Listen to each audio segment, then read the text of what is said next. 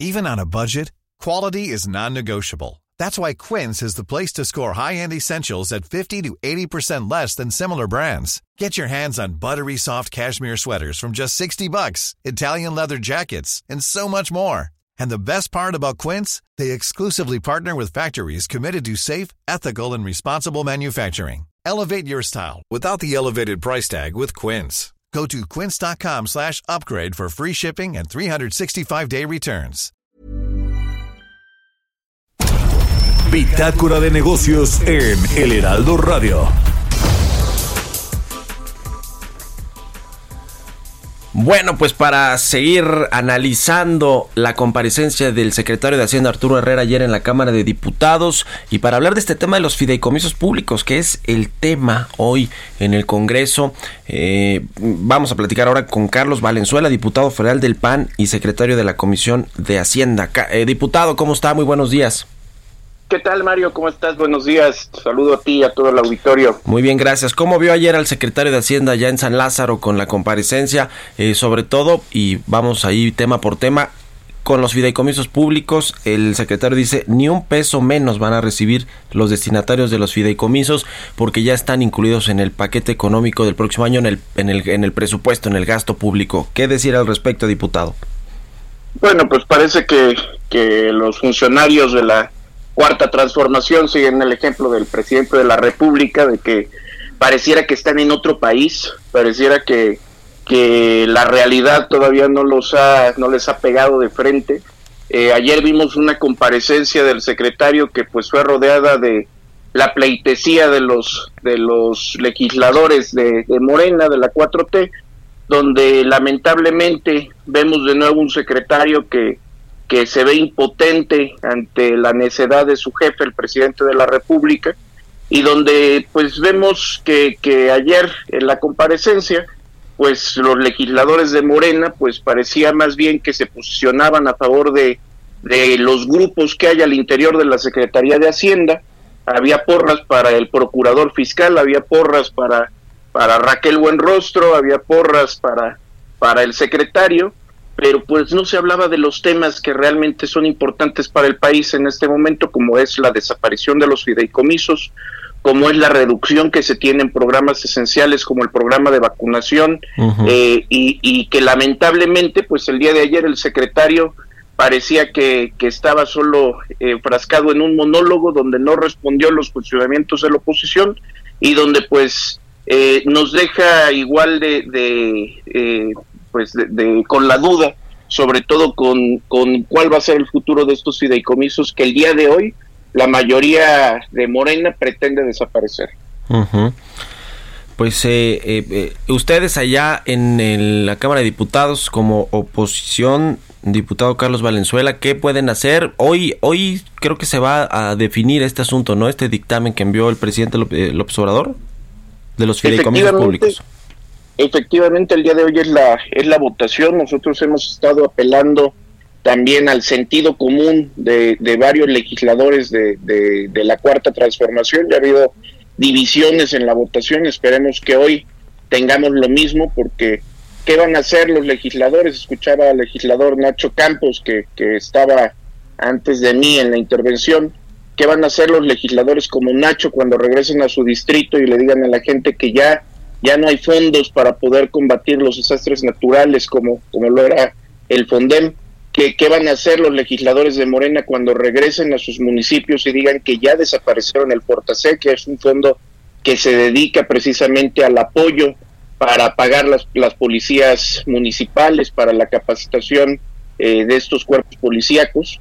Eh, ¿Qué van a hacer cuando regresen a sus distritos y pues la gente les siga reclamando porque desafortunadamente no hay vacunas para el sarampión? Ya dejemos el, el hecho del error que tiene Morena al no haber presupuestado y al no tener un, una partida definitiva para lo que es la compra de las vacunas del COVID, porque eso tampoco viene en el paquete económico. Eh, y simplemente las mismas vacunas del paquete nacional de vacunación, de del sistema nacional de vacunación, ya tienen una reducción el día de hoy, eh, el día de hoy, Mario, si se van a los centros de salud, no hay vacunas para el sarampión para los niños. Eh, desde que entró Morena ha habido una afectación en, estas campañas de vacunación. Al día de hoy, uno de cada cuatro niños no se está vacunando contra el sarampión en México y precisamente por esta falta de presupuesto que ha tenido este, este sistema y que lamentablemente vemos que se repite la dosis, hay una disminución de este para este programa y sobre todo cuando el año siguiente pues vamos a vamos a tener la necesidad de una campaña masiva de vacunación ya no solo para los niños sino para toda la población en el caso de las pruebas del COVID-19.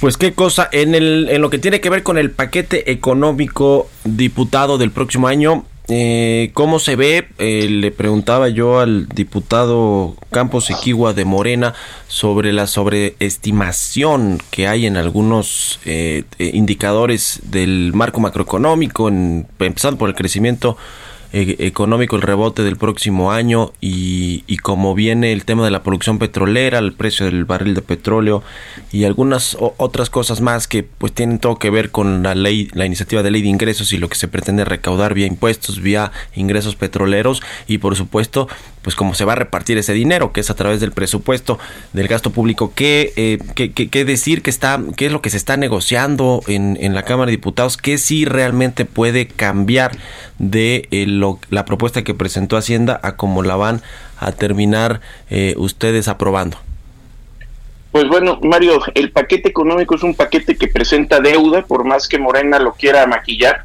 Es un paquete que, que trae aproximadamente un billón de, de, déficit que vamos a tener que adquirirlo y vamos a tener que pagarlo los mexicanos a través de deuda. Recordemos que, que por ahí del mes de abril Acción Nacional denunció precisamente esa línea de crédito que ya, había, ya, ya estaba abierta con el Banco Mundial eh, precisamente para poder cubrir esa cantidad.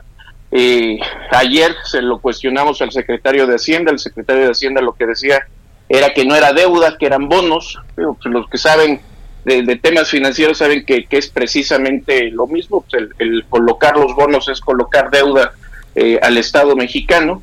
Algo que también vimos es que el, secretario con muchísimo optimismo pues, nos manejaba cifras en el papel, pero que que, la realidad, pues nosotros nos estamos dando cuenta de que ese optimismo no se está viendo reflejado en los indicadores. Vuelven de nuevo a, poner un peso demasiado fuerte en paridad con, con el dólar, lo cual pues nos va a, generar problemas en la recaudación eh, el próximo año como nos lo generó en este. Vemos también que, que, están estimando un precio de petróleo eh, muy por encima de lo que podrían ser las proyecciones a nivel internacional. Eh, y pues y pues lo peor de todo, Mario, pues es que se sigue con una con una ley de recaudación donde los principales eh, aportadores de recursos somos los de siempre, es a través de del ISR como se pretende recaudar la mayoría de, los recursos. Hay un decrecimiento también en, en, la percepción que se tiene para este paquete fiscal de, de menos del 7% en comparación con lo que se recaudó en el, en el 2020.